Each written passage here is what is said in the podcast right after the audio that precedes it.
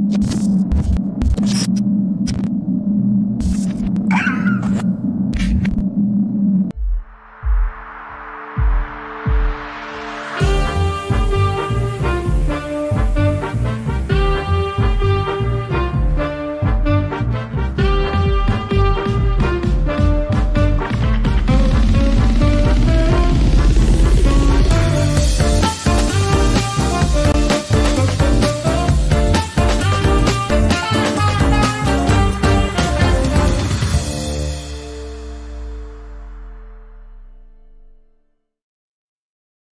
Buenas tardes, bienvenidos a un episodio más de Regiópolis. El día de hoy nos acompaña Eduardo Ramírez. Eduardo, bienvenido. Muchísimas gracias. Gracias por estar con nosotros. Y un episodio, Eduardo, muy esperado, ¿no? Eh, porque hemos tenido eh, perfiles diferentes de, invitados hablando aquí de nuestra ciudad, ¿no? Han venido arquitectos, han venido este, incluso médicos, han venido eh, eh, incluso eh, ciudadanos de a pie. en fin, ha sido la, mezcla ahí muy heterogénea, pero ahora nos acompañas tú que estás en, este negocio de las letras. Entonces, es una, una, visión bien diferente la que, la que vamos a, comentar hoy de nuestra, de nuestra ciudad. Eduardo Ramírez, escritor, maestro, doctor, aunque no te guste, bienvenido y para empezar, ¿qué te parece si nos platicas un poquito? Porque, porque otra peculiaridad tuya es que tenemos un fan contigo, o sea, tú escuchas el programa, eso es buenísimo. Soy, creo que el único que he escuchado todos los... Creo, creo que sí, tú y, y, nuestras familias que están obligados, a hacerlo, están obligados a hacerlo. Pero en el, en el caso tuyo, eh, me gustaría que explicaras tú siendo eh, escucha del programa, ¿Cómo es que llegaste a esta idea de, cómo, se, cómo se forma el concepto de ciudad con las palabras, ¿no? Y con las diferentes interpretaciones de las personas que hemos tenido aquí con nosotros. Primero agradecerte a ti y a tu equipo que, me invitan y que me tengan acá. Eh, yo creo que eh, yo tengo una deformación profesional, como estudié letras y a eso me dedico. Eh, mi única justificación es decir que y lo creo fervientemente, creo que se pueden hacer cosas con palabras. Mientras mucha gente dice que platicar es inútil y que eh, la, o sea, la distancia entre una mesa de cantina, una mesa de plática a la vida real es muy lejana. Eh, yo creo que si en el momento en el que se nombran las cosas, se le da realidad. ¿sí? Entonces, una de las 28 mil cosas que me ha interesado desde hace mucho es eh, como este ser metiche, porque ni soy ciudadano, ni soy nada, soy muy metiche, es eh, empezar a pensar y, discutir y hablar de los problemas que nos conforman como en nuestro entorno y que tiene que ver con la ciudad. ¿sí? Hace unos días se presentó el libro y me preguntaba eh, el presentador, oye, Monterrey es una ciudad difícil, tiene mucho, o sea, el poder de, los automóviles, los poderes que son, se establecen, hay mucha desigualdad, mucha diferencia entre de ingresos entre, entre las clases. Me decía, eh, ¿hay alguna salida de emergencia? ¿Tú le ves alguna salida de emergencia? Y yo le decía, sí, o sea, para mí la salida de emergencia es escribir, ¿sí? Y yo en este tiempo creo que he entendido que eh, una de las cosas que me fascina es cómo nombrar una cosa, nombrar la ciudad, se convierte en una experiencia, ¿sí? Desde el ejemplo más simple que lo platicábamos también de cómo se llama mi calle, las calles de mi colonia me determinan, o cómo un cambio de nombres de las calles, o sea, hablábamos, por ejemplo, de que yo cuando llegué aquí en los 70 eh, se llamaba Río Marne y Santa Engracia, dos vías importantes de San Pedro.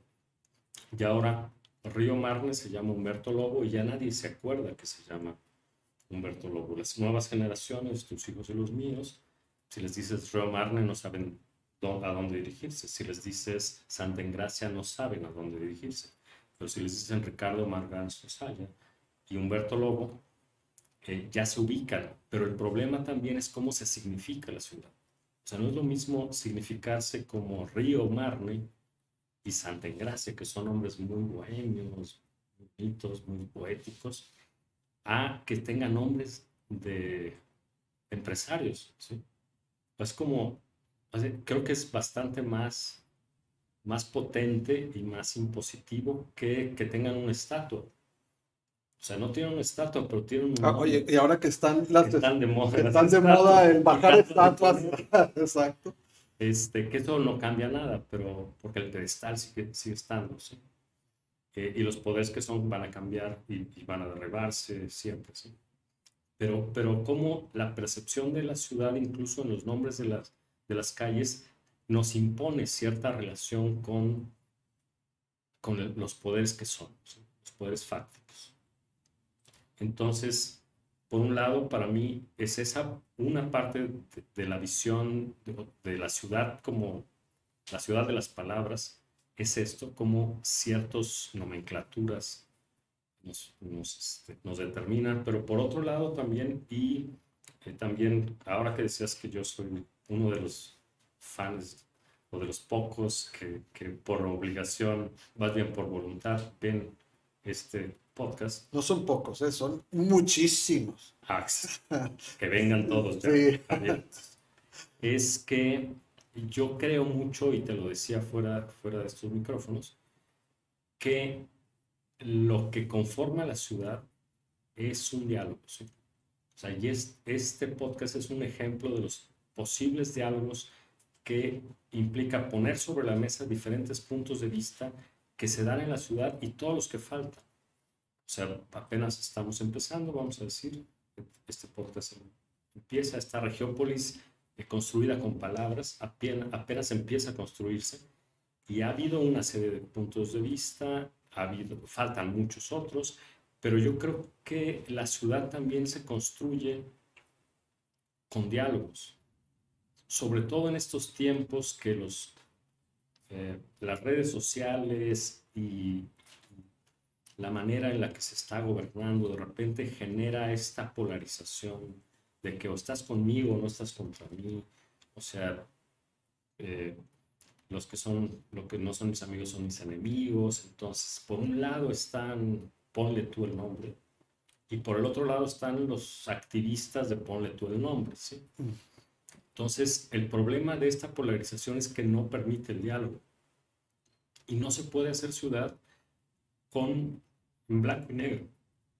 O sea, la única ciudad posible es en los grises, en sentarnos a la mesa, en negociar, todos los que tenemos voz en esta ciudad, que somos un chingo. Así es. Eh, fíjate, y siguiendo tu idea, y qué interesante que, que al final, y creo que te lo dije, tú terminaste siendo una especie de analista del experimento este que estamos haciendo con el programa porque lo viste desde otra perspectiva, ¿no? Nosotros lo veíamos en, en, en, en función de invitados y el conocimiento de cierta materia o, o, o, la, o cierta afición con respecto a la ciudad. Y sin embargo, tú lo has interpretado como, como, como ese, ese, ese esa percepción, pero a, a, a, un nivel de cómo ellos la viven y cómo, cómo la expresan, ¿no? Y luego me, me, me, me, venía a la cabeza también ahorita que estabas comentando esto, que, que incluso sin quererlo nosotros, desde que lo, desde que lo apodamos y, y, y, y, tenemos el nombre y lo registramos y todo, pues finalmente es eso, estamos tratando de mandar un mensaje al decir Regiópolis, ¿no? No decir la Sultana del Norte o, el Monterrey o el, este, Señora Metropolitana o cómo es este nombre tan, que siempre batallo para para, integrarlo. Este, eh, pero, pero Regiópolis, finalmente otra vez, es, es, es, es, lo que trata de decir, es la interpretación de una ciudad, ¿no? como desde, desde, el punto de vista del habitante.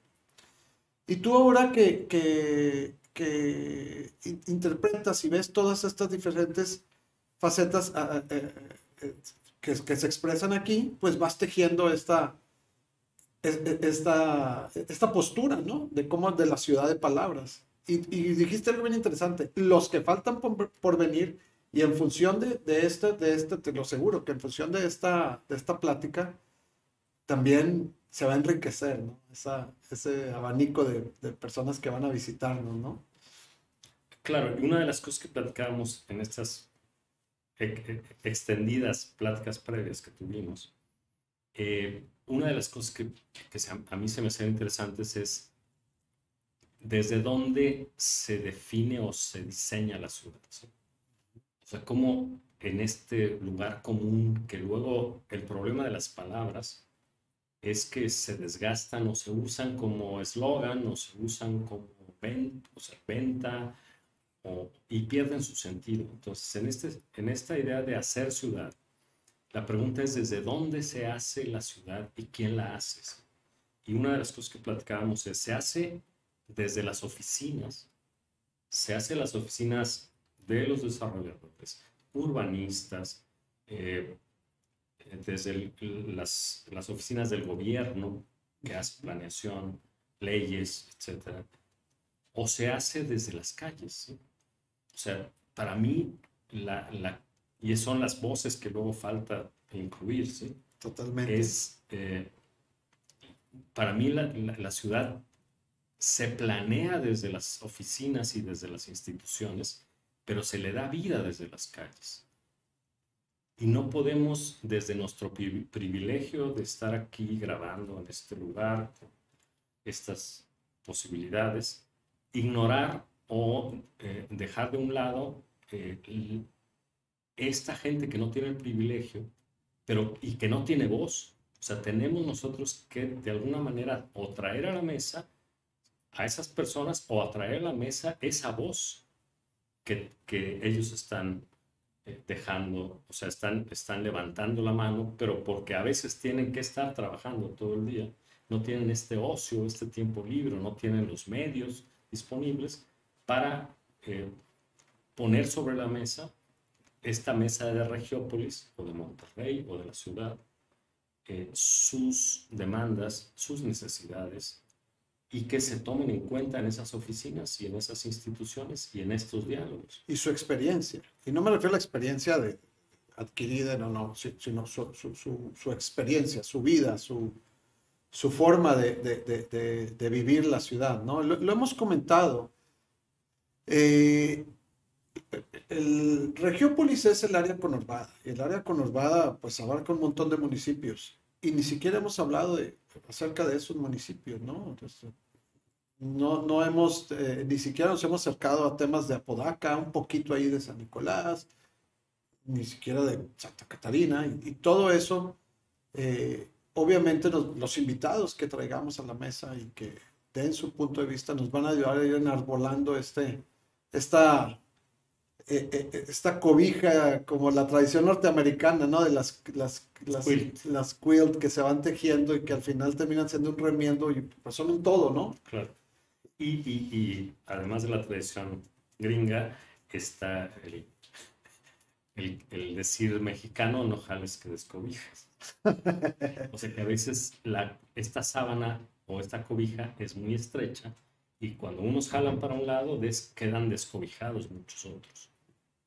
Total, totalmente. Y, y, pero esto va más allá, va más allá de los aspectos técnicos, por llamarle de alguna manera, de, los, de, de, la fuerza de, de, las que hacen ciudad construida que de la hacen ciudad vivida, ¿no? O sea, va, va, va más allá de todo esto. Va, eh, ni, ni, esto va a detener a, cómo se vive la ciudad, ni cómo se vive va a detener el progreso, digamos, o el desarrollo de la construcción. O sea, se va a seguir sucediendo. La cuestión es encontrar un punto en el que, en el que todo eso vaya siendo ciudad, pero vaya siendo buena ciudad, que es en donde estamos atorados. Fíjate, yo pensaba mucho, y, yo sé que no lo traemos aquí en el, en el guion, pero viene una próxima lectura bien interesante. Si seguimos todo lo que ha sucedido con los problemas de migración que tenemos, que ya tocamos un tema de migración aquí, pero no nos había tocado nunca, si bien Monterrey es una ciudad de migrantes, no nos había tocado nunca uno, un problema, una situación de migración como la que estamos enfrentando ahora de ¡pum! Ahí está. A partir de Trump, las tres marchas, los haitianos que siguen existiendo. Y viene una próxima lectura, ¿no? Viene una próxima hibridación, viene una próxima necesidad de, como ciudadanos, responder a ellos porque nos encontramos en cada esquina pidiendo o este, durmiendo bajo los puentes o lo que sea. Y tenemos nosotros, los que ya vivimos desde hace tiempo aquí, la opción de ignorarlo o tomar una postura al respecto. Y eh, eh, eh, esas son acciones, pero aún, aún y eso ha sucedido siempre, ¿no? Tenemos, no podemos cerrar los ojos ante eso, pero nos va a llevar definitivamente a una, a una, a una nueva lectura de Monterrey, que no sé cuál es, y, creo que no, no muchos saben hacia, se me imagina así como, como Tijuana, ¿no? Que, que termina siendo una ciudad de, de tránsito, ¿no? Pero en los noventas también, no sé si, si te acuerdas, en los noventas Tijuana fue una ciudad en la que todos los ojos estuvieron a nivel internacional, estuvieron puestos en ese laboratorio social que fue Tijuana. Y a nivel cultural salió Norte, salió una serie de, manifestaciones eh, culturales importantes a raíz de esas, de, de esa mixtura, hibridación, le llama alguien, hibridación de la cultura, ¿sí? Y en ese sentido también una de las cosas que hablábamos es que en esta ciudad de palabras, una de las palabras, o sea, una, una de estas capas que generan las palabras son las políticas públicas. Y entonces, pues también es importante, ya que va a haber este cambio social con los migrantes, pues tratar de anticiparse en las políticas públicas para, hay dos opciones, excluirlos o incluirlos. Regularmente, y todo el mundo, hay muchos ejemplos permanentemente en las que los migrantes se excluyen, ¿sí? porque son los que no viven aquí desde hace mucho. Y, y los conservadurismos, la gente que está buscando trabajo digna y honestamente aquí, de repente ve como, como agresión toda esa gente que también viene a buscar trabajo aquí. Entonces, las políticas públicas es bien importante que todos participemos para que vayan hacia la inclusión, creo yo. ¿sí?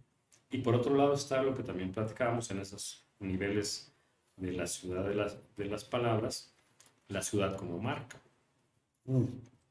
Ese es un tema bien, bien interesante.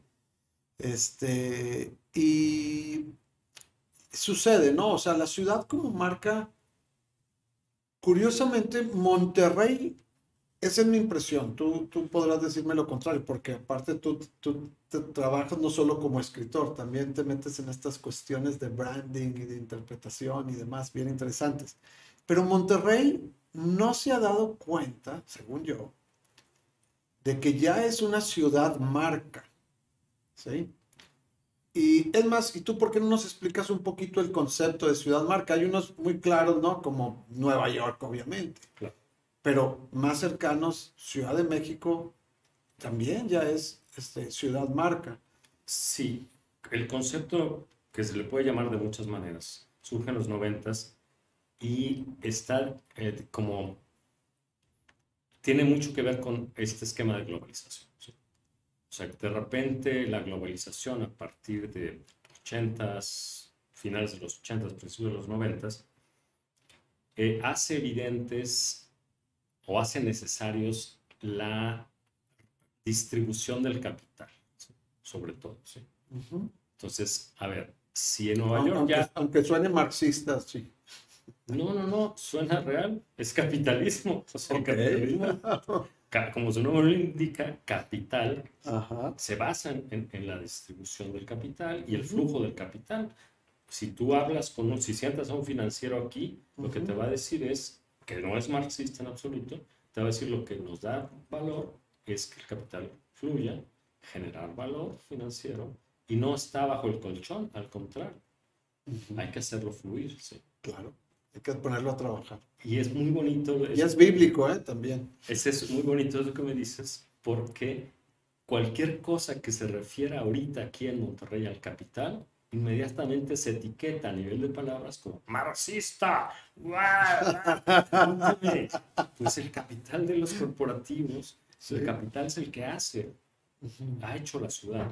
Y por lo que mucha gente, yo particularmente no soy de aquí, he venido por capital, Otro migrante. Capital, capital eh, cultural en ese sentido. Yo vine a estudiar el TEC. Entonces, mucha gente viene a aprovechar, aunque sea inconscientemente, ese capital. Entonces, volvemos a las ciudades marca. Eh, en el momento que se abre ya, eh, los mercados ya no están ligados a ese mercado nacional, sino que se empiezan a, se empieza a abrir mercados o locales como eh, la Comunidad Europea, el Tratado de Libre Comercio en los noventas, de repente se, ven, se ve una necesidad de, de incluir, se le llaman eh, capitales intermedias, que no son Nueva York, que no son las típicas Londres, sino son otro tipo de capitales, capitales de ciudades, pues, que necesitan o, quieren ingresar a ese flujo de inversión y a ese flujo de turismo. Entonces, eh, se trata de volverlas ciudad marcas. Y hay una serie de certificaciones, desde la de, la de la UNESCO de Patrimonio de la Nación hasta las pequeñitas que es Pueblos Mágicos, o eh, en, Latinoamérica hay una cosa que se llama Capital Cultural Latinoamericana, o llámale como quieras. Y la, la, la, intención de estas ciudades marca es eh, atraer inversión extranjera. O sea, que en Turquía, en, en Europa, conozcan a Monterrey, porque conocen a la capital, conocen a Guadalajara a lo mejor, o sea, es como, ¿cómo, cómo visibilizamos estas ciudades para que el capital, la inversión extranjera y el turismo vengan? Sí, Entonces, perdón, nada más, déjame cerrar estas cosas creo que los intentos que ha hecho Monterrey han, han, sido fracasados. Uno. A eso iba.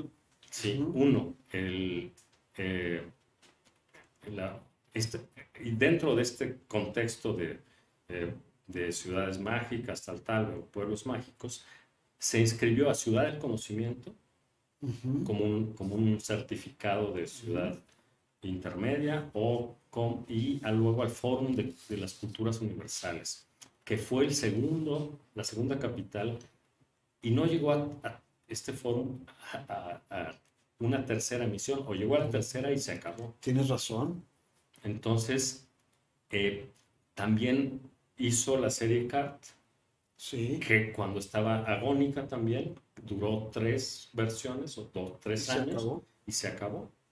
Entonces, creo que también pues siempre se ha hablado que Monterrey estamos en, la vanguardia y somos tal, pero en este, cuando es en este ámbito, le han apostado mal a volver Monterrey una capital mundial, una marca, una ciudad marca.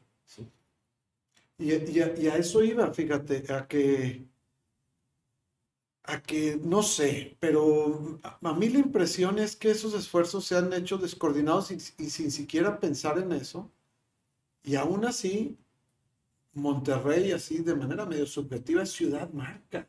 Al, menos a nivel nacional, tenemos una etiqueta bien puesta y todo el mundo de inmediato que piensa en Monterrey, una serie de, eh, le viene a la mente, ¿no? Una serie de parámetros así sobre qué, sobre qué se va a encontrar.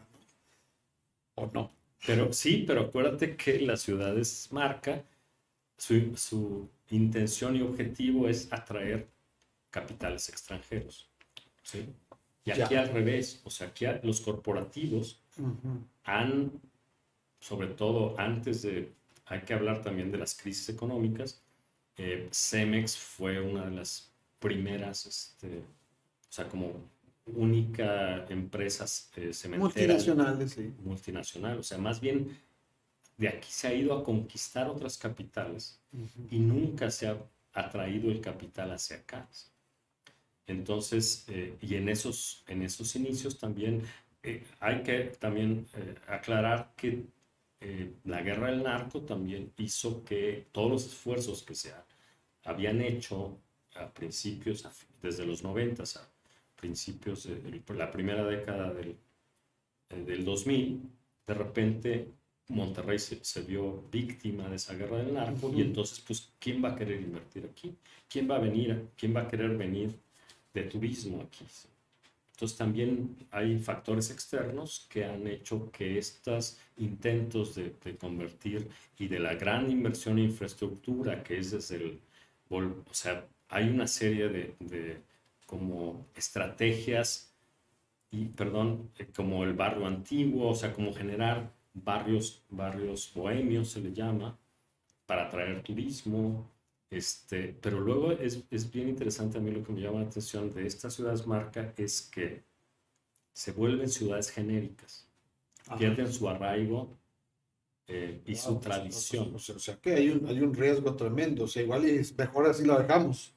Es que hace unos días yo estuve en, en la macroplaza, no, no, en el barrio antiguo que no voy mucho, y de repente me estaba lloviendo, me senté con vista al mar, o sea, en una ventana, y el, el, flujo que me dio a la ventana, yo vi dos árboles que estaban rodeados por tejido, tejido de este, de múltiple, color, tejido de estambre, y había un, un, este, un lugar, como un perfil de un perro de hierro, para que, como era un restaurante friendly, este, pudieras ahí este, anudar a tu, mascota. Pero de repente volteo a ver por esa ventana y digo, ¿dónde estoy?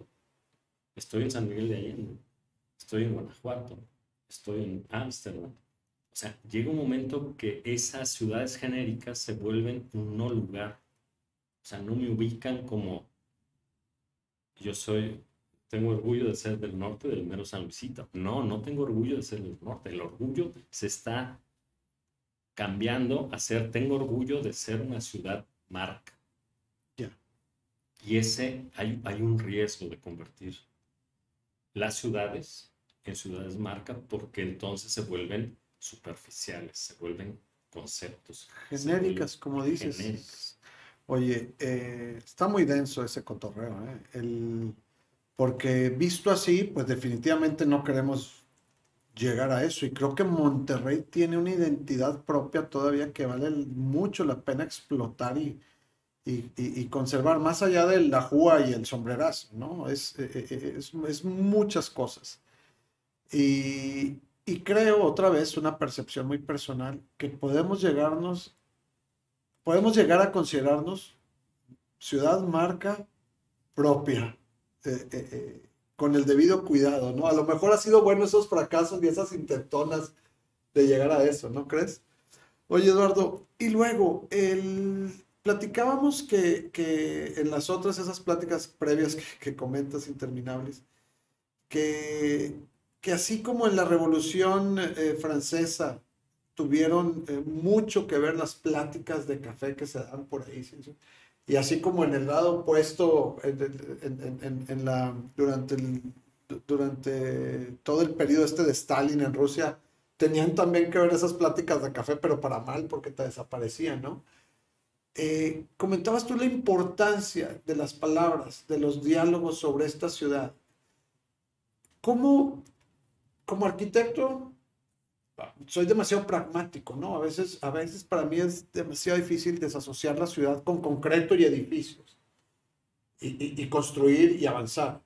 Sin embargo, para ti, con, con, esta mente que tienes tú un poquito más distanciada de, de, esto, ¿cómo eso va haciendo ciudad y qué deberíamos de hacer y qué responsabilidad hay de, de gente como, como tú que está en este medio para construir la ciudad con palabras?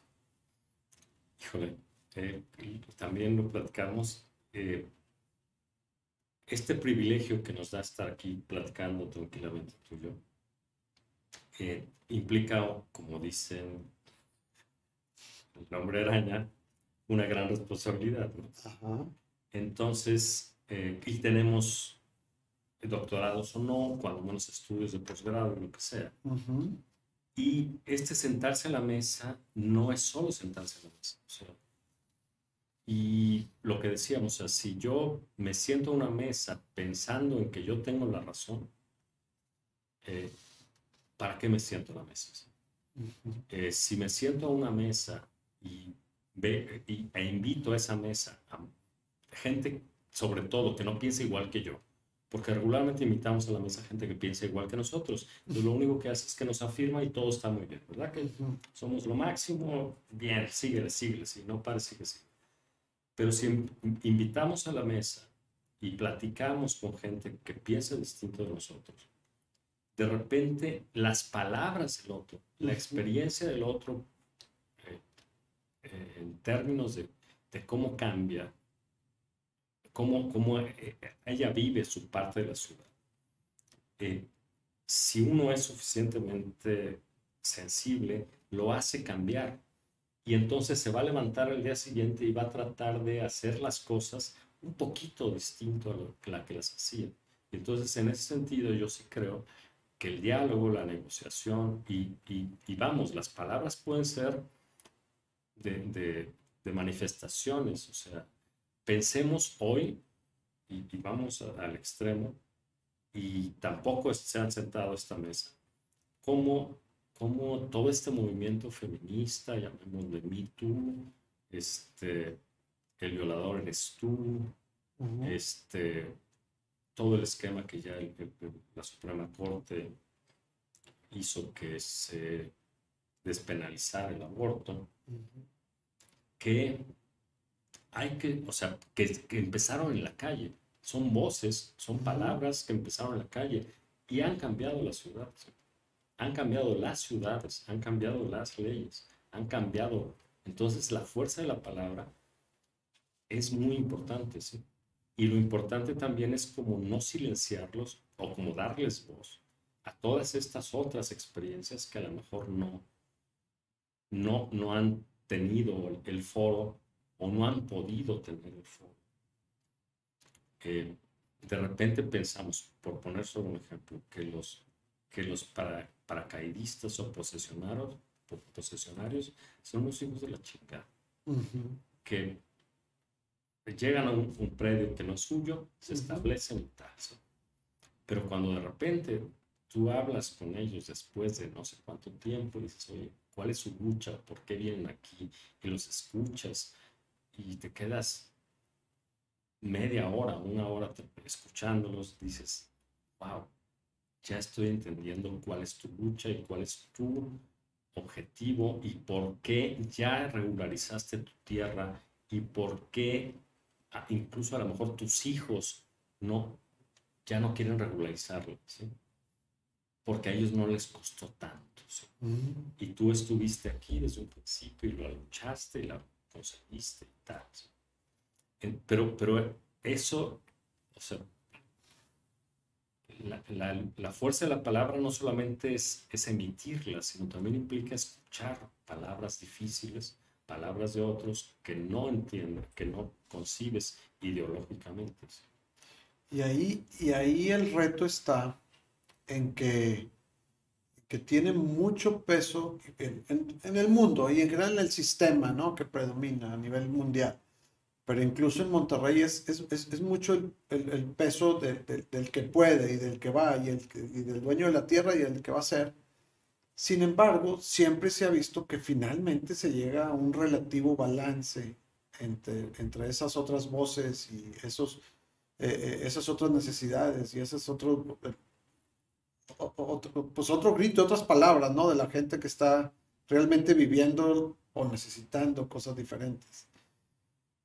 Ah, el problema que creo que enfrentamos actualmente, hasta en eso somos nuevos los, los, los regios, hasta en entender y afrontar la, el activismo, la oposición, la queja, ¿no? Porque de repente la percepción es que, que existe aquí en Monterrey como como porque, ah, pues está sucediendo en la Ciudad de México, pues aquí también, ¿por qué no? Que el cabo, pues este, está buena onda, ¿no? Y no se trae mucho el, el, el, toda la conciencia y todo el peso y todo el fondo que hay atrás de, de la circunstancia, ¿no? Hasta en eso estamos aprendiendo. Y mientras más rápido tú, tú me dirás, podrás ampliar esto, pero no, mientras más rápido entendamos que, que, que, que, ese, que ese activismo debe ser no de hígado, sino pensante y, con propósito, más va a lograr, ¿no? Mira, yo empiezo desde un principio. O sea, aquí, desde hace mucho tiempo, eh, las manifestaciones sociales eran animadas por, por, los empresarios, cosa que es extrañísima. Extrañísimo, que lo mencionas en tu libro, ¿no? En, en, tu libro, El, el Cuauhtémoc de Troya. oye, ese es una lectura muy recomendada, no por adularte porque estás aquí, pero nos ayuda a entender un nivel de, de ciudad que, que, que, al menos para mí cuando lo, lo, lo, leí, este, este, totalmente nuevo, ¿no? Bien, bien interesante. Entonces, con esa tradición de unos corporativos que benefician a los obreros antes que el Estado federal, que les dan eh, prestaciones superiores a la ley, cuando no había ley incluso, que les dan vivienda, seguro social, espacios recreativos, etc. Pero la pregunta es con qué intereses.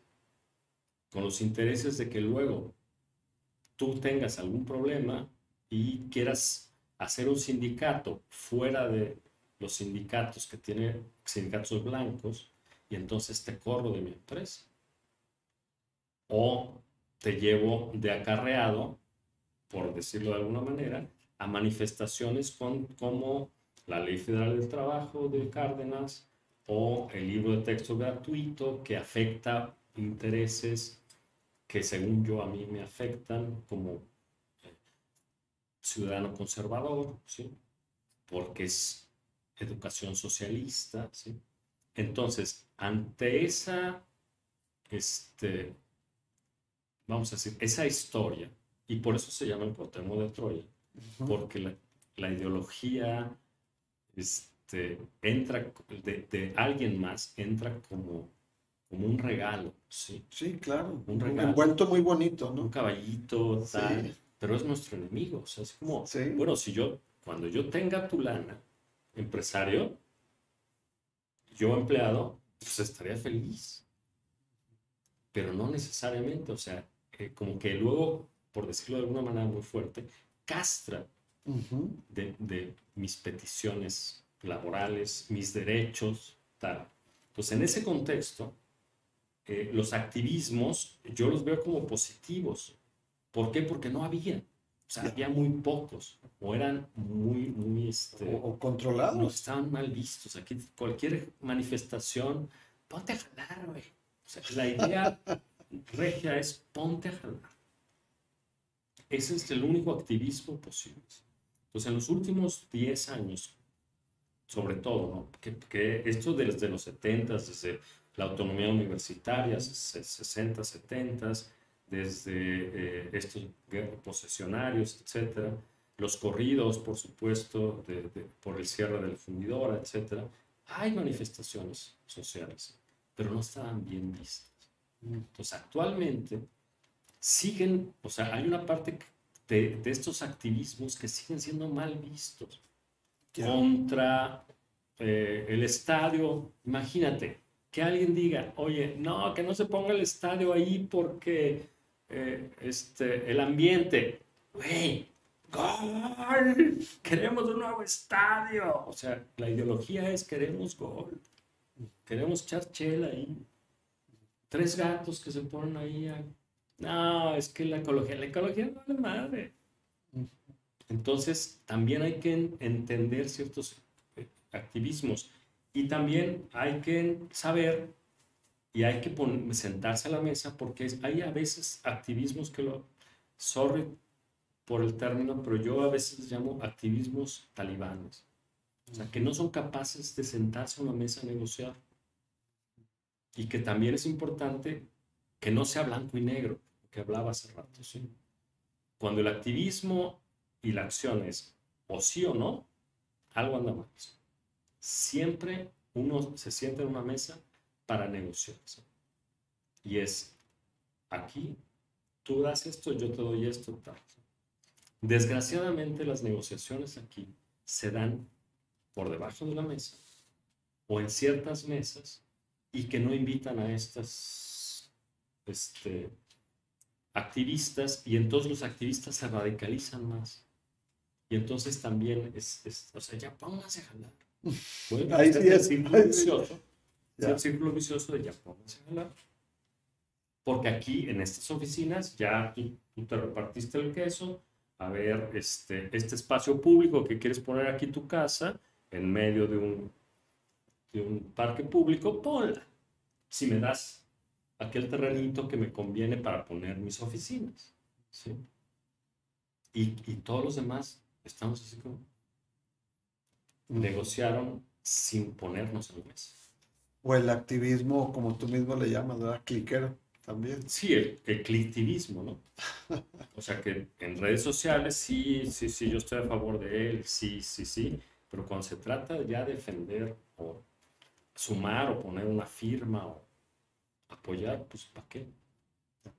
Eduardo, se nos acaba el tiempo, tenemos que cerrar el programa, pero no quisiera despedirnos sin que, sin que nos des tu versión de lo que es la ciudad de Monterrey y sobre todo esa versión de hacia dónde va, ¿no? Porque es bien interesante, tú sabes, el perfil de todos los invitados es que primero que nada tengan una postura ante la ciudad que están, en que viven y, y la podrán odiar, pues, pero, pero viven aquí. Tú, tú muy lejos de eso la, la, la, amas, por eso la has dedicado tanto. Pero ¿cuál es tu versión de la ciudad que vives y en la que trabajas y de la que escribes? Sí, o sea, sabes que, que mis textos, por más críticos que sean, les digo que son cartas de amor.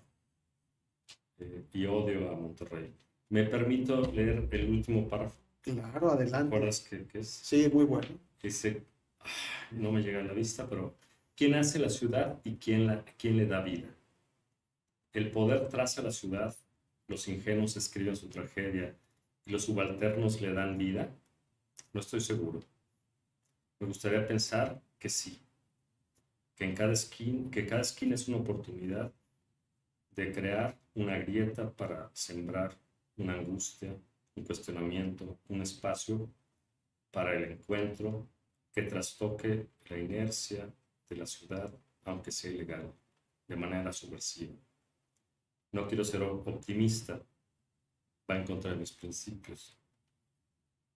Sin embargo, cada tanto encuentro pequeños brotes de resistencia, no en los textos, no en instituciones, incluso no en simposios o charlas que pretendan hacer ciudad, o en las manifestaciones que se oponen públicamente a disposiciones del poder público o privado, sino la gente de la calle que tiene esperanzas porque no puede tener otra cosa.